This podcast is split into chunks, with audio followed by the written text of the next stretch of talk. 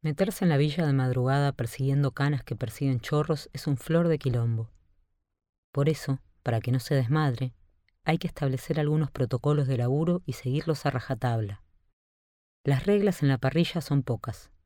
Productor y camarógrafo comienzan y terminan la jornada en la productora. Nadie puede ir solo. Siempre se usan los autos de la empresa. Al volver se depositan las tarjetas con el contenido en la isla de edición. Lo que pasa en el medio lo saben solo los que están ahí. Pero en Rosario, la productora es nuestra casa. El auto es nuestro único transporte. Las tarjetas las descargo yo y los allanamientos son producto de mi gestión. Nadie se entera de lo que hago, nadie me controla. Juanpi está pintado y el Tano está en otra. En el territorio, los protocolos se desdibujan. Con los canas de la bonaerense teníamos algunos roces fijos, siempre por los mismos temas. Uno era el de los chalecos antibalas, un material controlado que, como un fierro, no puede comprarlo cualquiera. Necesitas un carnet de legítimo usuario de arma de fuego, lo que requiere cursos, exámenes y estudios. Además, son carísimos. En la Prodo nunca hubo. La idea es que la dependencia que nos llame nos preste los suyos pero chalecos no sobran en ningún lado, y en Rosario tampoco. Parte de mi laburo es rosquear alguno, que en general se lo saca el propio Cana para dármelo a mí, y yo se lo paso al camarógrafo para que no hinche las pelotas y avance, especialmente en el momento de la irrupción, que es el más cinematográfico y también el más peligroso. Yo camino siempre atrás para no cagar la toma más que para protegerme de las balas. Pero Fuego está tan loco como yo, así que el roce por los chalecos se terminó. En Rosario vamos a pecho descubierto los dos. El segundo roce permanente suele ser la posición en la caravana, que va desde la dependencia policial hasta el lugar del allanamiento. Primero se ubican los grupos de irrupción, detrás los autos sin identificación de las brigadas, después la infantería, los patrulleros, los camiones de detenidos. Es una fila interminable que alerta a todo el barrio de que viene la cana. Uno de los motivos por los que los cacos se escapan la mitad de las veces. El problema para nosotros es que si vamos al final de la caravana nos perdemos todo.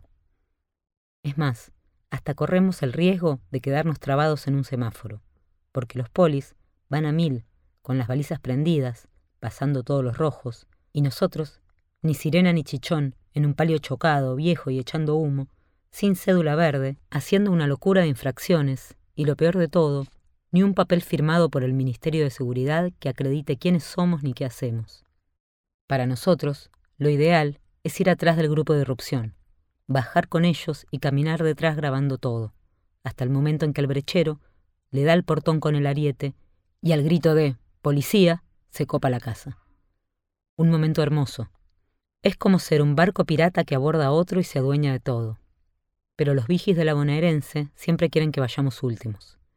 Y eso nos hace tener que bajar y correr por el costado de la fila de autos parados, en un pasillo angosto de una villa de emergencia, donde siempre pisas charcos y bosta, te corren los perros y te escupen los kurdas. Es fundamental en esta nueva etapa ponerme firme con esto. Los polis en Rosario no están acostumbrados a nada. Todo lo que yo haga va a ser la primera vez y va a quedar instaurado. Así que nada de ir últimos. En la caravana vamos detrás del que rompe. Pero tanto chalecos como lugar en la caravana son temas menores al lado de la principal preocupación de cualquier productor en un allanamiento. ¿Dónde, o mejor dicho, a quién, clavar la bendita GoPro? Los brigadas de drogas nunca quieren saber nada. Ellos alegan distintos motivos, pero la realidad es que la manera en que ingresan en los objetivos no es prensable. Parecen más una banda de chorros que de canas. Y hay cosas, en esos primeros segundos, que yo nunca vi y no quieren que vea. Cuando se define todo, el famoso plata o plomo. Si pagan, negocian, plantan evidencia o se llevan una parte, nunca lo supe. Con el correr de los días, fuimos entrando en confianza y aprendí a darles todo el tiempo que necesiten para preparar la escena. A mí me garpan los métodos de ocultamiento. Cuanto más originales, mejor. La droga en un doble fondo de pared, adentro del lavarropas, o escondida en un zapato, siempre es negocio para todos. ¿Cómo llegó ahí? No es asunto mío. Otro protocolo intocable es que el contenido de la GoPro es secreto, clasificado y sagrado. Más que protocolo, es el primer mandamiento sobre el que descansa toda la estabilidad de la Produ. Está prohibidísimo pasárselo a nadie, especialmente a los canas, que siempre te lo piden, con la excusa de ver cómo trabajaron y corregir errores, con mil salamerías, piropos o mentiras. Hay que decirles terminantemente que no. Pasarles el material sería la perdición.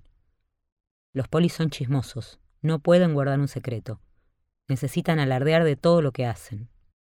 Un crudo de GoPro en manos de un poli en una semana trasciende a todos los medios. En Buenos Aires no tengo acceso. Llego a la Produ y entrego la tarjeta.